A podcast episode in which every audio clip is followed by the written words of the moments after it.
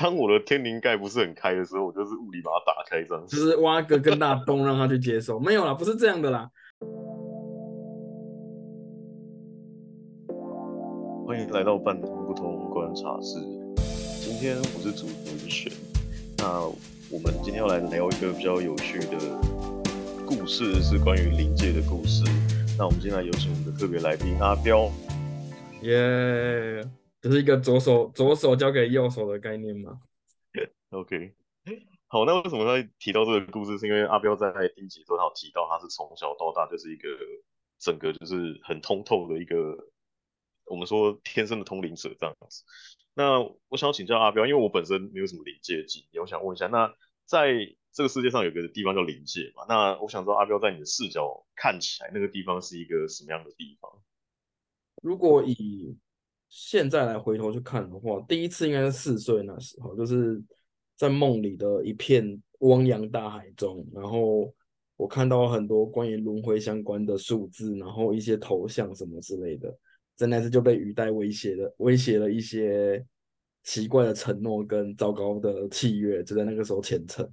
对，那关于这些东西，其实在这阵子才把它解开，因为很多契约都是基于一个义务，但是它没有任何的好处，或者是你必须再付出更多东西来去达成那些契约的需求。再来就是我所看见的世界跟别人看见的世界不一样。举个例子好了，好啦，这是算是校园的基本配置，就是我们学校都是从工工地盖那个墓地盖出来的，对。那学校从墓地盖出来之后，就会有一些对应延伸的那个都市传说，哎不，校园传说，就是例如说，我那个谁谁谁半夜会那个满脸绿光的在那边走来走去啊，然后工友其实会拿着一把刀追着你跑之类的啊，然后校园的操场上面会有鬼火跑来跑去啊，嗯，都是骗人的。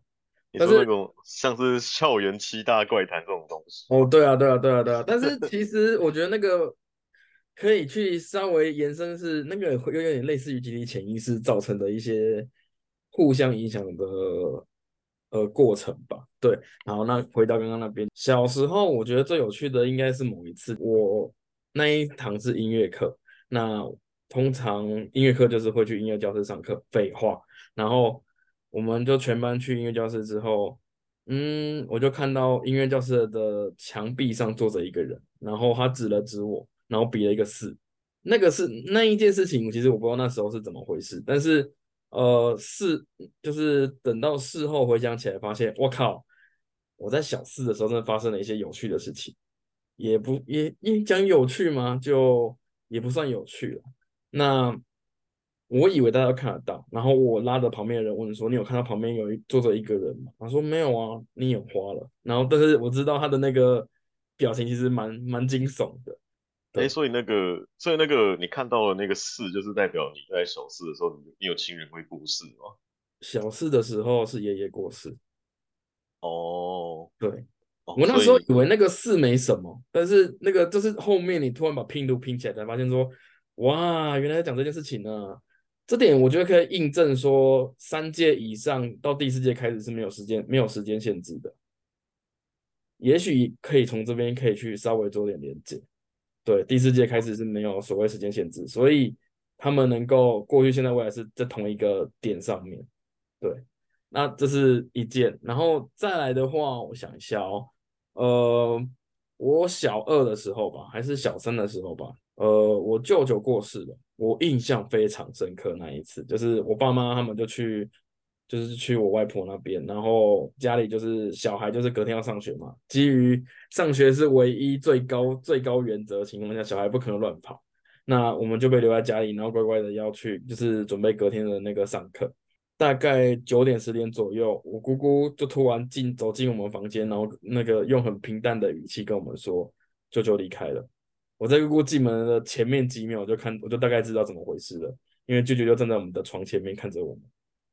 那一次应该是我算是我比较惊吓的一件一一件吧，因为我姑姑讲着舅舅离开了，然后我我舅舅在就站在他旁边看着我，呃，这到底怎么回事呢？不知道。对，那后面就后面就比较，呃，比较不会讲的是因为是因为大家会觉得我在我在讲一些很奇怪的话，然后这些奇怪的话是没有任何根据的，然后包含呢，就呃小孩嘛，总会有一些一些调皮的行为行为出现，例如说就在学校里面玩笔仙之类的，然后我就真的看到那支笔上面就连着一个奇怪的东西，不断的推着那支笔在写什么东西这样子，对，啊，体验大概就这样子吧。对啊，这是小求学过程，然后到了国中之后，因为就开始压力开始大起来，接收到的资讯更多，但是我都觉得不能讲，不能去做些什么。我觉得是每天都是过着一个惊恐的状态。不知道是因为年纪渐长的关系，我在国中的时候，呃，能看到的东西更多了，甚至于我能去，甚至于因为环境的关系吧，就是稍微锻炼学会了一些靠着气场或能量去辨别一些事物的。能力，这个能力，我觉得有部分是天生的，有部分是因为靠后天锻炼出来的。例如说，对于跟他人保持距离这件事情，我非常擅长。第，就算第一次碰面好了，我会知道这个人，我跟他要保持什么样的距离，或拉多远，拉多近，然后这个人到底能多么交好，我都会大概有个有个谱。曾经我问过，就是在公庙时问过那个师姐说。我能知道将来我跟这个人是因为什么事情产生了嫌隙，是因为什么事情产生了交恶。那现在的我需要去跟这个人好好的交，好好的往来吗？对。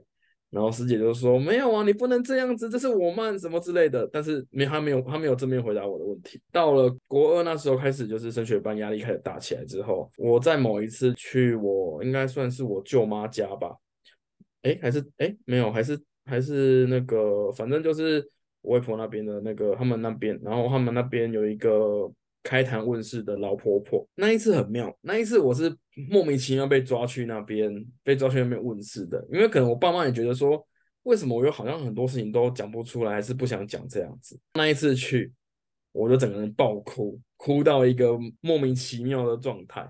那一次之后，我就去去认了家里附近庙的那个保生大帝当那个弃子。对，认完弃子之后，我的能力似乎有被好好的关起来，就是比较不会有那么明显的就是爆冲的状况发生。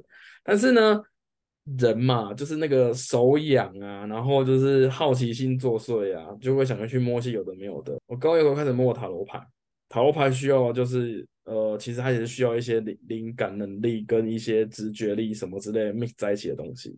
那想当然，呃，那个那个盖起来的东西就自己在默默的被冲破了。我解牌算蛮准的，但就被冠上了另外一个称号叫乌鸦嘴，因为我只要讲了就会一定会发生。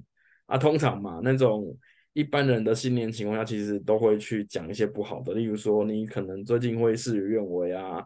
你可能感情会告吹啊，你们要不要分手看看啊之类的一些糟糕的建议，对，就是人不人话语没有修饰就会变成这么可怕。那摸完塔罗牌就变这样子，然后再来就大学了嘛。大学那时候更妙的是，只要我在外面，大学在台中，台中念书，所以家里在高雄嘛。那所以呃，这种情况下就是只要我的。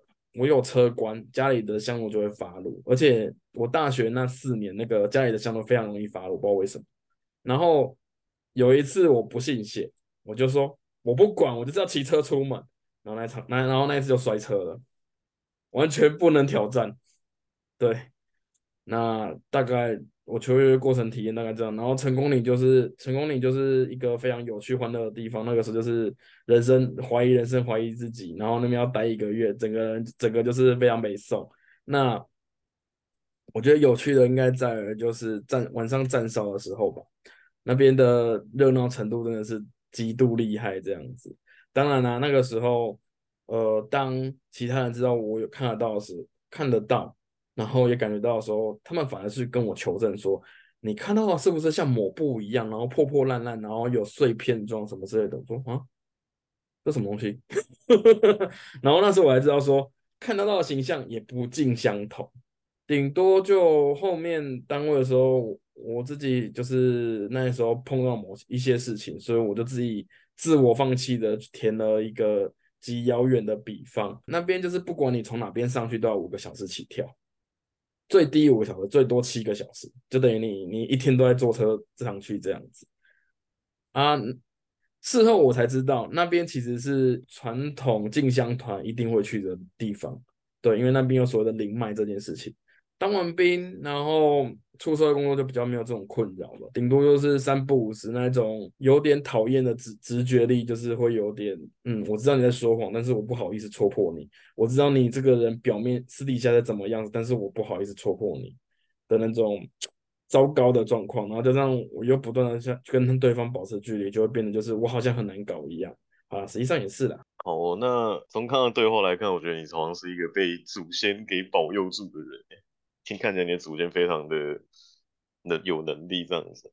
那阿彪，你我刚好听到就是你刚刚讲到就是师姐那个环节，因为我蛮好奇，就是所以你后来有去走上一些修行的道路，还是一些什么法术类别，或者什么传统的一些能量类别的那种修行吗？哦，有啊，就是那个就比较，我觉得。我会把那个时期看作是一种类似我在练角色等级的感觉，就是它有点像是 RPG 游戏，它会有事件发生，然后那个事件就会让你去提升自己的等级，然后提升到一个程度之后，你就可以解锁一些东西。然后怎么解锁呢？很简单，考试，什么都是考试，梦里考，然后生活也考，考到你乱七八糟这样子。那我就最讨厌考试了，对，因为为什么？我只是要来去处理我一些。呃，体验而已。为什么我还要去面对这一些令我感到不悦的测试跟评量？甚至于就是刚进去的时候，师姐就会说：“哦，没有啊，这个我们都会在梦里考你啊，然后就具象具现出一个一个景象啊，然后让你去让你去体验，让你去选择啊。他没有所谓的考不过就不过这件事情，他会反复。”的出现，然后用不同的考题去考你，这样子，它的核心根源就是要你去理解、面对那一些，呃，也许是好的一面，也许是你要去自我忏悔一些你觉得你你之前做错的事情，对，那它就有点像是 RPG，就是你要不断提升你的等级，然后达到一个程度之后，你就可能会获得一些新的仪式，然后让自己的能力提升一点点、一点点，对。这些考验当中有没有哪一些是你觉得最印象深刻，或是你觉得最难选的？呃，有几个啦，一个是就是他会具现出一堆很痛苦的众生们给你看，然后问你说你要帮他们吗？然后我第一次说我不要，我第一次想干麻烦死了，我不要。然后第二次不知道是卡到什么东西，然后又讲了一堆超级中二的那种我要救我要救苦救世救大家的台词，有。呃，那不是我，那一定不是我，我怎么会讲这种话？另外一个就是，呃，刚开始考了所谓的三种关卡，一个是智慧，一个是情，然后一个是什么？反正就是要考三个关卡。那情关那一次，我觉得最可怕，那一次蛮可怕的事就是，他直接用一个很具象的事件来让我去体验，让我去选择。我只是觉得说，哦，这样也可以，我连看个一眼，然后我连多一个想法都不行。如果我想法歪掉的话，就 GG 了那种感觉。啊，至于说考完之后就会有追加的那个 debuff，例如说，哦，从现在开始啊，你只要做错事情啊，你的惩罚都是四倍哟。然后因为你的老师有骑牛的，所以你不能吃牛肉哟。就这样子，我还是蛮多制约的。那我我有点好奇，想要想要知道一下，就是因为你刚刚讲到他像 RPG 啊，那。你通过这些考验之后获得的那些能力或是技能点，它具体人在你的眼睛里面看起来是什么样子？因为我知道那些能量的东西，一般人可能没办法用肉眼看到，所以我想知道在你的眼睛里面看起来是一个什么样的状态。我觉得我们，我觉得我们以那个解道馆来说好了，呃，详细的解道馆我们之后再说，因为我觉得那个有点太笼了，笼到一个我觉得可以当成一个一可以当可以当二三十分钟的那个等级了，对，那个有点笼。我们就单纯讲那些获得的徽章道具嘛，好了。第一个，第一个算是通行证的东西，其实是下地狱用的通行证，然后也类似于一种超度的凭证。它是一个黑黑方黑黑的小令牌，然后是一种墨玉状的也的质感。那它的用处呢，就是你看你看那个旁边的游魂不爽，就可以把那个贴到他身上，他就会不见，它会自动被送下去，然后。后面会变成拿来在梦里面当做一个开门的媒介，就是往地往地下开门的媒介。那呃，它的用处就是，嗯，就是一把钥匙，然后有有的时候可以拿来当一个结界的阵眼用。那它的结界也够强，呃，然后这一个东西，嗯，令牌吧，我们称我们暂且称它为令牌好了。这个令牌呢，它主要的对应的是东岳大帝，因为这个令牌的关系，我特地去宜兰拜过东岳大帝庙。对，嗯，那又是另外一件事情。嗯，我很多事情，为什么这么多事情？对，那我还有拿到一只扫把，呃，那只扫把会被我拿来当那个撞球杆用，因为有的时候我需要去呃清除对方卡在身上的东西的时候，我会把它当成一根撞球杆，然后前面有一根小白球，就是直接就是拿那一根去撞对方那个里面那一颗里面的那些存在的东西，然后把它撞出来这样子。那还有就是若干的令旗们，各种颜色的令旗们，然后这些令旗，呃，要不就通行证，要不就是一些对应属性的或对应的阵营用的一些令旗这样子。那主要还是拿来当结界结界的阵营用。那还有若干的看不到的书，就是呃，我拿到一堆书，然后我问那时候问师姐，她说没有啊，那不是给你看，是给你灵体看的。嗯，我灵体。好啦，但是呃，也因为这样，所以我会有一些，就是我自己不知道为什么可以这样，但是明明就然后呃很理所当然可以那样的东西，例如说我可以就是在任何的材质上面去做一些加持或加护，或甚至设结界或者是封印之类的小技能，然后或者是可以去附加一些能量在上面这样子。剩下的就比较没有了吧，对啊，剩下都是通我这边拿到最多是书啦，就是他们也没有想要教你，就是你自己想办法自己读啊，会了就会了，不会的就是你自己的问题，大概这样子。哦，那我蛮好奇，就是因为你刚刚讲到很多就是设结界啊、下祝福，或是或是类似驱散幽灵之类的一些能力这样子。所以我觉得最有趣的还是那个你刚刚讲撞球杆那个。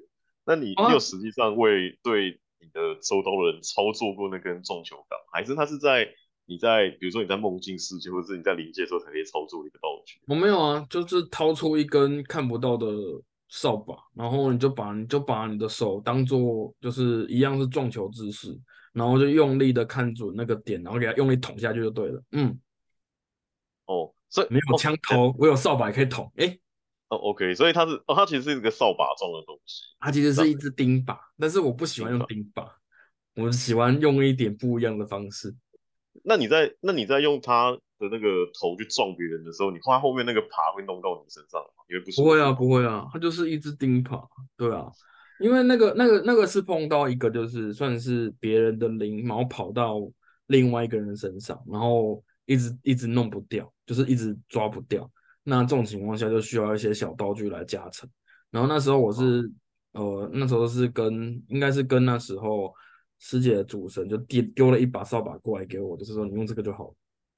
他们的他们的想法可能是用这支扫把去驱散对方，但是我他们没有想到我会把它来当撞球杆用。对所以他们其实是他们他们其实希望你拿起来像魔法杖一样使法，还是没有没有，就是拿一个钉法钉法的部分，把他们就是用钉法部分把把那个挥出钉住挥出去之类的，就类似草叉干草叉那种概念。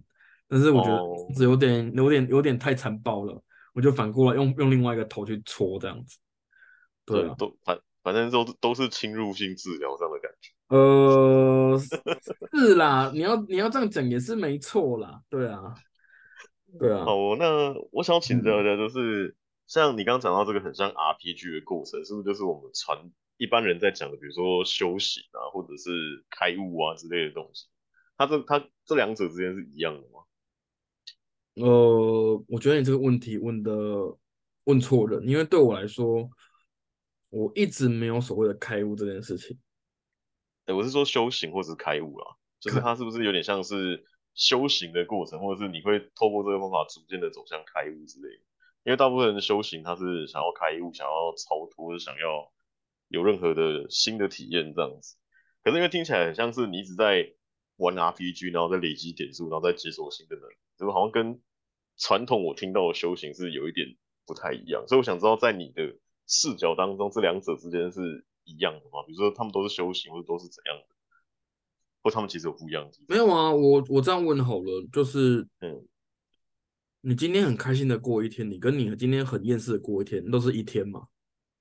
对啊，那对啊，修行就这样子啊。你也你可以很开心的过一过过修行，你也可以很悲伤的过修行啊。你也可以把很痛弄得很痛苦啊。例如说，我每天就是要走五公里的健康步道，就叫修行。那我也可以，就每天我吃爽、喝爽、睡爽，那也是休息啊。重点是你要用这一段时间去做到什么样的体验，然后这个体验能不能带给你去思考你为什么要这样做。我也可以就是当做这些这些东西都没有一回事，我就直接这样子哦，我烂我烂烂软软的过一辈子，我也不用去思考说，刚刚为什么我现在薪水这么少，我现在工作这么的忙，为什么？为什么我不就直接软软烂的去回家考个公职，然后当一个废废废的肥宅就好了？没有啊，我还是在不断的思考，为什么我要去挑战自己，然后去看各种不一样的、更多不一样的风景。所以修行，我觉得修行是是你自己可以决定你自己想走什么路。你也可以就是每天回家，然后怪天怪地，然后两三罐啤酒，一手啤酒灌到死，然后隔天醒来继续出门。对啊，那也是可以啊。那也是一种修行啊！你也可以每天觉察自己的情绪，然后想着我我要用什么方式让自己处理事情的方式可以变得更加圆融，甚至我要去觉察我自己的情绪。为什么我要我有这样的情绪？为什么我要嫉妒别人？为什么不看看我自己？讲更白一点呢？公庙里面有太多的攀比、跟嫉妒、跟傲慢了，包含我自己，我自己都还在傲慢呢。所以修行就是把那这些东西修到一个你你能去通透的看到自己，没有什么叫做哪一个是哪一个不是啊，都是啊，只是说你选的方式不一样而已啊。就像你可以从高雄走到台北，你也可以从高雄坐车到台北，你也可以从高雄用任意门到台北，都是都是方式啊。好，所以诚如你刚刚所言，所以你其实刚刚那一段经历，它也算是修行的一环这样子，只是看目的跟结果会有什么样的不同这样子。好，那我我我想我想要知道的事情是，这个过程当中，你除了做这些任务之外，你还有没有做其他的事情？因为我听说有一些传统的派别，他们可能会需要念经，可能需要持咒，可能需要打坐修炼之类等等等。我想知道，在你的当初的那个修行之路当中，有体验过这些东西吗？有啊，就那时候每天要一零八一零八零次啊，一零八零次的阿弥陀佛，然后。每天一次的金刚经啊，然后就这样，对。那你觉得念这个有用吗？就是你在念那个当下，呃，有你的，我们现在界定一下你所谓的有用这件事情，你觉得什么叫有用？就是你在念的时候，你有达到他预跟你讲的一个预期的效果，还是说他根本就不会跟你讲说念这个可以干嘛，反正就是叫你念这样子？呃，他们的说法是你就念就对了。那我的我的我一直想要去求证为什么要念这件事情。那那嗯，既然是这样，那你念完之后，或是你有感觉到你念之前跟念之后有什么样显著的不一样吗？在那过程中，我体验到的应该是一种平静的感觉。那这个平静的感觉有一个奇妙状况，就是有一次，因为那时候呃第一次去日本，然后。总要有一些体验嘛，所以有朋友介绍我们去酒吧啦，什么这些深色场所。然后呢，因为我刚做完功课，刚念完经，我完全没有想要碰酒水，觉得那空间好混浊，好好乱，好好不舒服。对，这是算是一种有趣的，反 就是搞自己的体验吧。但是。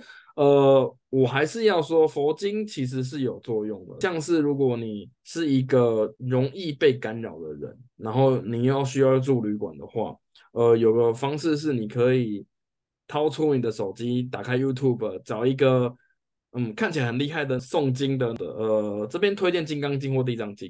对，但《地藏经》请谨慎使用，《地藏经》比较欢乐一点，可以用《金刚经》会比较稳一点。然后你可以想象你的手机。有很多光点跑出来，然后扩散到整个空间，最后让你的空间变成是金色，被金色光点填满的，那这样你就会好睡一点。对，那记得手机要充电，不然隔天闹钟不会响。那不干我的事，那是你的问题。对。至于持咒嘛，有持咒有用啊，但是呃，我都会，我那时候都会说，你念咒是念在嘴里，还念在心里。有些人是念在嘴里，就没有到心。所以念完之后，还是不断的在那边抱怨自己生活啊，抱怨自己小孩啊，抱怨什么有的没有的啊，抱怨朋友不理他之类都有。对，那到底有那到底为什么要念咒？然后他越念越多。那这样听起来就是念经跟持咒是有它的功效存在的。因为我本身就是觉得要同个东西要念好几次，让我非常的烦躁，所以我没有接触过念经这样的体系。这样，那我有其他朋友其实也有分享过念经是有一些他们的感触，这样就像是阿彪你有讲到那样，它可以很平静啊，甚至会让你什么可能会有点像没有欲望的那种感觉这样子。可是我想要好，可是我想要知道一件比较有趣的事情是。你们在念那个念念那个过程当中，是你们的心是什么样什么样的一个状态？因为比比方说我们在念课文的时候，我们可能会有看到一些画面，或者想象一些想象一些文字上面所描描绘出来的风景这样子。那你们在念那些经文的时候，也会是这样子吗？还是说你们就是放头脑放空的念过去的那种感觉？呃。头脑放空念过去是表示，就是孩子，你还要你要念到心里啊，不能念在嘴里啊。对，是这样。对，好了，我们以 D N D 地下城的那个法术模型来解说好了。例如，它就是类似于你要，你首先你要连上魔网，然后你要去构建你的法术模型。Like 火球术就是一个什么什么什么样的模型之类的。好了，其实每一本经书它的东西都是一个法术模型。那你只要能理能吃透那个法术模型，其实你不用念经，你也可以去使用那个。能量的状的结构，对，就像《金刚经》，它要它要的是一种平和、稳定、不受干扰、不受幻象侵染，什么都不会影响到它的状态。那你只要能念到有感觉到那个状态之后，你就可以用那个状态去当一个种子，来让你自己不断的去往那个状态靠拢。对，那这边有个问题哦。他会把所有的欲望也稍微的剥掉一点点，什么都剥掉一点情况下，你可能就会什么都少一些些欲望。例如说，你就可能不需要再买名牌包了，你可能可以吃饭吃的简单一点，你可能可以不用，嗯，做一些交流的事情，对，或者是你的一些脾气啊、欲望什么会慢慢的减少。当然，这是长久念的情况下会出现这样的状况，呃，但是我觉得。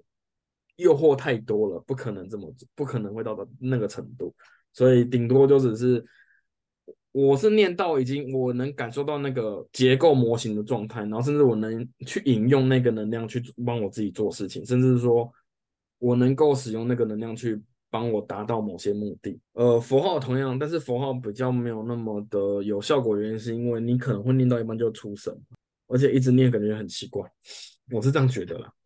对，然后像现在有些我有碰过一些身心灵，他们的一些，例如说什么名叫除障具的东西啊，其实他们也是有一个有趣的能量，嗯，能量的发动方式。对我觉得这个都其实都是会有一种能量在那边做动啊，只是依照我目前念，我个人会推荐《金刚经》三部曲啊，就是从心经开始，然后《金刚经》到大悲咒啊，这三个其实都还蛮有效果的。心经就是很基本的，就是嗯，你给我好好的停下来，好好的想一想，你到底在干嘛。然后金刚经就是就是拿一个石头丢你说给我给我停下来。然后大悲咒就是呃直接就是逼迫你强强行镇定嘛，就是把你动起来这种感这种状态。对啊，那它是能量的东西，所以对能量有效，所以它就可以对能量去做一些它对应的效果发动，所以才会有那么多呃对延伸的使用方式。你说好像是能量界劝退道具这样子，当你想要干嘛都直接劝退这样。劝退吗？没有诶，呃，没有啊。当你吃饭有人对你对面念那个东西，你也不会想吃饭呢。确实确实。对啊。这样听起来，嗯，这样听起来念经很棒诶。现在在现在大家经济这么紧张的情况下面，念经可以省很多钱。可以啊，可以啊，但是你要先能忍受那个就是朋友找你，你不能出门的窘况啊。不是吗？他他不是会让你不想出门吗？哦，对啊，他就不让你想出门了。然后你会你会自我怀疑说为什么我要出门？然后看他们在连他们，然后看他们在发文发的很爽，就就又更呕了这样子。可是那个当下不就是不想出门，所以没有答应。可是这个前提是他要念到心里面去啊，就是你要一个无所求去念它才会有效果。当你心有所求，它就会没效果，因为你的心被那个所求占满了。所以当你的心境不对，心境不对的时候，也是越念越不开心，这样是这样。我会啊，因为你的你你的杂念就会不断跑出来跟你说，我们出去玩好不好？我们喝酒好不好？我们我们有我们有约耶。那个包包看起来很漂亮，不买吗？那个那个显卡看起来很厉害，不买吗？对啊，听起来是蛮听起来是，即便要靠念经来节省这些钱，还是需要一段辛苦的过程。不用这样好吗？你可以去，你可以做点更更利于身心健康的事情，例如说去去练个瑜伽、练个气功什么之类的。对啊，而且。在这个过程中啊，就是我会一直被告诫说，修行就是一直往前，没有说退路这件事情。对，然后甚至会有很多梦境跟你讲说，你就是没有退路了，你就只能继续往前往前进这样子。然后前面有更多的苦难等着你要去体验面对，然后你才能变成更好的人，然后最后就可以就可以去西方极乐世界了。嗯。这样听起来就是他一直在塑造一个快乐的游戏，就是你不断的跨越阻碍，跨越那些七情六欲的限制，跨越一大堆有的没有的东西，最后就可以去到西方极乐世界这样。对啊，但是但是我有点好奇的事情是，那就根据你的体质，你应该可以看到一些不同世界的东西。那真的有西方极乐世界这个地方吗？其实我不太相信西方极乐世界。那就你的观点，你觉得它是一个怎么样的一个空间，或是它是一个怎么样的一个状态？没有，我我只想提出一个问题：你觉得死后就结束了吗？哎，以我的观点，我会觉得死亡是另外一个开始啊。对啊，我也觉得死亡是另外开始啊。啊，如果你都在这个时候已经被打上那边的标签了，那你觉得你死亡会会快乐吗？哎，我不能肯定，因为我可能蛮没有啊。没有，我们我们我们可以我们可以反我们可以反过来思考啊，就是刚刚那些讲的那些东西，你就不过就是你就是一个实习生，然后拿到了一些上面长官的权限，然后你再帮他们盖印章、跑跑公文，然后送送件这样子。那你等你你的实习期过了之后，你上去之后不就是恭喜你新的社畜产新的社畜诞生了？新的社畜，OK。所以所以其实嗯。这其实西方极乐世界是一个发着光的社畜环境，就是我即便到那个地方，我还是要去找一个公司去上班这样。呃，这边有个问题哦，为什么你觉得死后是享福或者是痛苦呢？哎，其实我不知道死后是怎样，我只是听起来没有没有我我我我的定我的我自己的疑惑是，为什么大家都会觉得死亡是痛苦的？然后死后的解脱，那个解脱真的是解脱吗？就是我真的不能理解那个解脱那两个字都为什么在那个时候讲，因为根本就你如果你没有去认清自己到底什么东西的话，为什么会解脱？官方术语，我会觉得他们讲的解脱是指他们从这个肉体上解脱，意思是我我我的我个人感觉他更像是说，因为他现在这个肉体没办法解决这个问题，所以他从这个肉体离开之后就是一种解脱。但不代表他问题解决，他只是留到下一次再来解决。我的观点是这样子。可是以我自己的一些体验来说，我会觉得我现在人，我现在就是在一个用 VPN 挂外挂出来的存在啊，有点像是在玩 MMORPG 啊。然后这个这场人生就是一就是一个线上游戏啊，我们只是拿着摇杆，远方有人拿着摇杆在遥控这样子而已啊。然后载了一堆指令给我们，我们就照那个指令去跑。对啊，所以也可以说。这个现在我们所摸索看的全部东西都不存都是不存在的，这就就是这就是大悲，这就就是心经金刚经大悲咒在讲的东西啊，就是这些东西都不存在的，只有你自己知道什么是东西，什么东西才是一才是存在的，或者是也没有什么东西是存在的，对，都是没有的，或者是有的，对。那我想说，如果是像这样的概念，我我真的这样说，哎，荧幕外面那个你玩真的是有够懒，天呐！有可能啊，因为就就像金刚经最后讲的，那个如梦幻泡影啊，对啊，那你要做的就是如如不动啊。那那个哦，那个如如不动这四个字多么难呐！你要什么都不会被影响、被被推、被干扰，或者是被推动，你都是你就是能保有一个你在那边，然后不会被任何东西影响、干扰、推动，但是你还是在这个在这个地方。哎，听起来是一个充满 bug 的游戏。对，没有，它就是它就是一个呃开外挂的说明书，然后透过这种方式写出来，那能懂的人就会自己想办法弄出来，但是能不懂的人就还是就还是卡在那边说干那个师姐他们那边，他们那边在那边讲那些有的没有的，然后然后为什么我没办法去跟我的主神聊天？为什么我没办法跟主神连上线？为什么我静坐这么没有办法？然后为什么他就可以？为什么我不行？对，就充满这些比较的心态，然后充满了一些小团体内部斗争，这样子就是啊，他已经入魔了啦，他怎么样怎么样啦，反正。然后甚至会跟你讲说，你们办事不能收钱哦，因为办不圆满的话，事情会回到你们身上哦。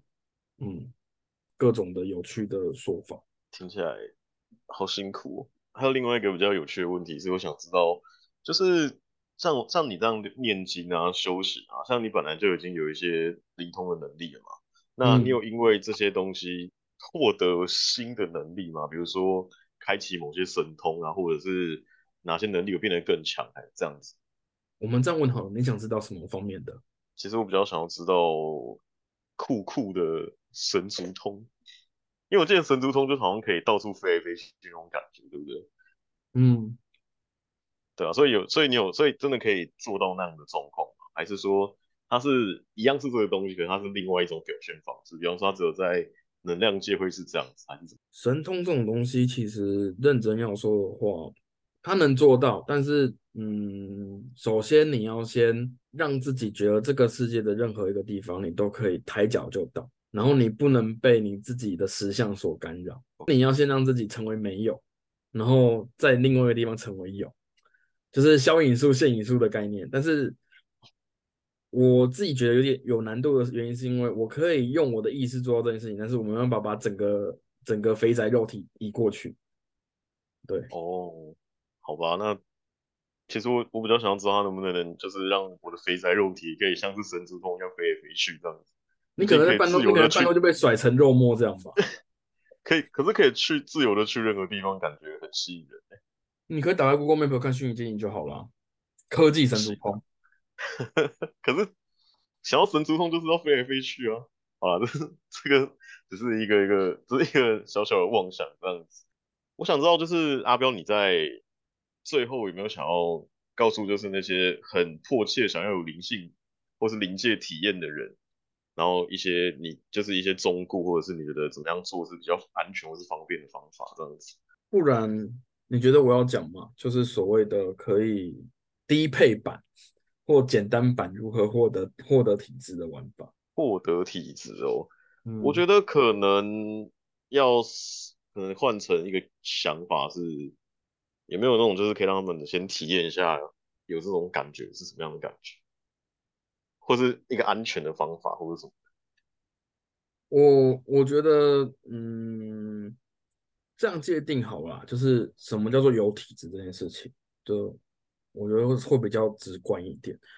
呃，依照我自己的经验跟体验来说啦，所谓的有体质这件事情，是你自己要知道你自己在干嘛，你自己感觉到什么。这个感觉你自己知道它是什么东西，这样才能构成所谓的有体质。一般来说，通常人会被自己的情绪跟自己的主观因子所影响，他就不会是一个他自己知道自己在干嘛，然后他知道那个东西是什么的状态。然后通常恐惧会在恐惧会把所有的感觉淹没，你只要害怕什么，就什么就会全部都是看不到、感觉不到，对。呃，同理，只要抗拒或者是害怕或者是否定的这种这种想法出来，你就会感觉不到。那首先你要去察觉的是，为什么你会害怕这些东西？假设你不害怕呢，那你是真的不害怕吗？还是你是假的害不害怕？对我而言，就是你首先要知道自己到底是看到什么，然后再来去察觉说你为什么会有这种察觉，这种察觉是不是你的小我在搞你？或者是你真的真的有读到有看，这就是双重的验证。如何让自己接收能量的接收度变高？有几种方式。那时候是有跟我们讲，就是当你身上觉得感觉不，就是感受性被封住的时候，有几种方式可以去解，去把它弄得比较锐利一点。呃，类似除锈的概念。一种是拿沉香粉抹身体，对，然后冲干净。然后另外一种是。去药房买硫磺精，然后倒到热水里面，然后泡个两三两三分钟吧。就是啊，然后那个硫那个硫磺精要经过热水稀释，要特别强调，经过热水稀释，不要整罐下去哦，你会先被腐蚀到乱七八糟。因为硫磺精我记得它是拿来治疗一些皮肤病相关的的一种呃算是成分吧，所以其实它对皮肤没有到很很友善。有人想试的话，请谨慎体验，不然北投那边有非常多硫磺全脂的的温泉水了，可以试试看啊。我自己洗过是有效果，就是洗完会觉得人会整个人就是干干净净的出来这样子，而不是不是躺着出来，是走走走出来的。对，那硫磺的浓度会决定你的感官被磨亮多少。对，不过你那边有读过所谓硫磺的成分吗？因为我记得你们不是有矿物解毒。呃，我自己感觉它是一个比较热的能量，然后会有一点。就是会有一点微妙的震动，我也不知道我不知道怎么解释那感觉，但是我个人会觉得它有点活化某种东某某种东西流动的感觉，这样子。那这是我只是我的感觉，它不是任何它没有任何根据。然后我自己去洗硫磺泉的时候，我自己是没有那种就是 被打开的感觉，但在泡温泉的时候，我的身体是比较沉静的，是比较比较容易平静下来，所以我会觉得。也许是这个平静的感觉会让我更容易去察觉一些我平常忽略掉的感受，这样子。也有可能，呃，这是我在推测啊，也有可能就是因为，呃，这么做的原因是为了要去除我们身上的晦气。那会不会是因为晦气本身就含有很多他人的造训，造成自己的想法跟感感受上面会被干扰，所以才需要去去除晦气？那晦气去除之后，你可能就会变得稍微的。有感受性一点，对，因为你本来那些噪音们都不见了，就会变得比较干净一点。那你也可以比较感受得到外面这件事情。但是我觉得，我觉得这是有可能的，因为像我自己感觉在泡热水的时候，它更像是因为它加速体内的循环，所以我会更容易的把我身上的一些什么代谢废物给排出去，或是就是就排出去这样子。所以当做完这件事情之后，身体会感到清很清理，然后会觉得能量上很干净。那在我的学习当中，就是那些代谢废物，它其实都是有可能带有资讯跟讯息的。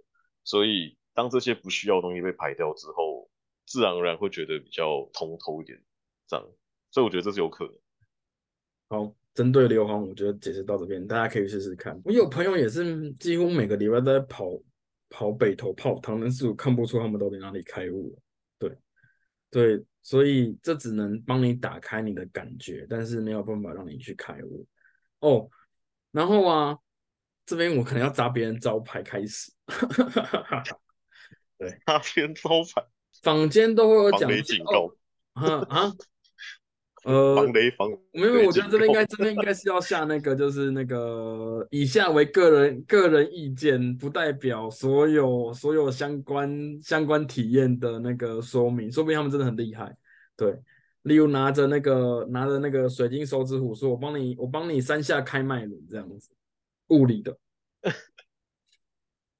对啊，那或者拿一根拿一根金柱，说我帮我帮你我帮你开悟这样子，然后就拿一根锤子把那一根钉到你头里面，这样也开悟了啦。对啊，瞬间瞬间瞬间登出账号啊，那什么邪教式的开悟方法？天哦，大家不是很期望这样吗？一秒就开悟，嗯，直接上去。当我的天灵盖不是很开的时候，我就是物理把它打开这样。就是挖个更大洞让他去接受。没有啦，不是这样的啦，就是呃，我觉得 太夸张。我现在收不到讯息，一定是我的顶轮不够开。我的顶轮不够开，就是我的头盖骨不够开。我现在压力太大是海底轮，海底轮太塞嘛？那拿拿个东西捅海底轮这样子吗？哇，你说是某个某个国家机关曾经做的有趣的题？我不知道，真的很有趣。反正总会有那些奇怪的资讯冒出来，例如说什么开第三只眼的冥想啊，那个听完就会开悟啊，然后开悟工开悟工作坊啊，然后什么开第三只眼啊。我先说哦。人人体是一个很精密的，常常会跳 bug 的的虚拟账号角色。对，那当你突然破坏那个平衡的时候，你要考量到的是，呃，会不会有风险？就是突然急剧的改变你身体状况会不会有风险？就例如，好了，我们假设假设一种开悟方式是你你抱着你抱着那个液态氮，然后从头把自己淋下去，你就可以开悟了。那你要做吗？液态氮呢？你要确定呢？对啊，好，那不然不然我们这样说好了，冰桶挑战可以开悟，你也要做吗？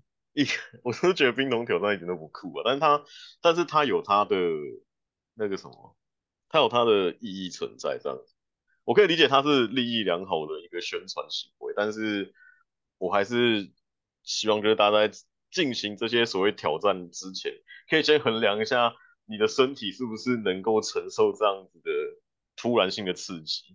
因为我自己的那个挑挑战有引发一些人的心血管疾病，但那不是一个大家乐见的状况，这样子。我我我必须讲的是，开悟这种东西是，当你对你自己的身体足够了解，对你自己的情绪足够了解，对你所感所受，甚至你的情，你任何你接收到的任何资讯都有所了解的时候，才会自己打自己进度进到那个状态，呃，类似于心流。但是它比心流还要更通透的状的状态，它其实就是一个，你可以在那个时间，你可以在那个瞬间看到很多你感受到，但是你本来没有去感受、没有去看到、没有去理解到的东西，它可以在那个瞬间全部呈现出来给你看。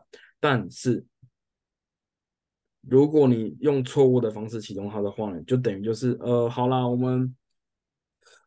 我想要怎么解释我比较，就类似于就是你用很粗暴的方式去操你的机器，那机器就会就会开始非常严重的开始磨耗，那那个磨耗就是就是额外的支出，额外的支出，例如说你身体可能就机能就会被迫要强强行的推上去才能做到，那 那开悟是其实它是一个。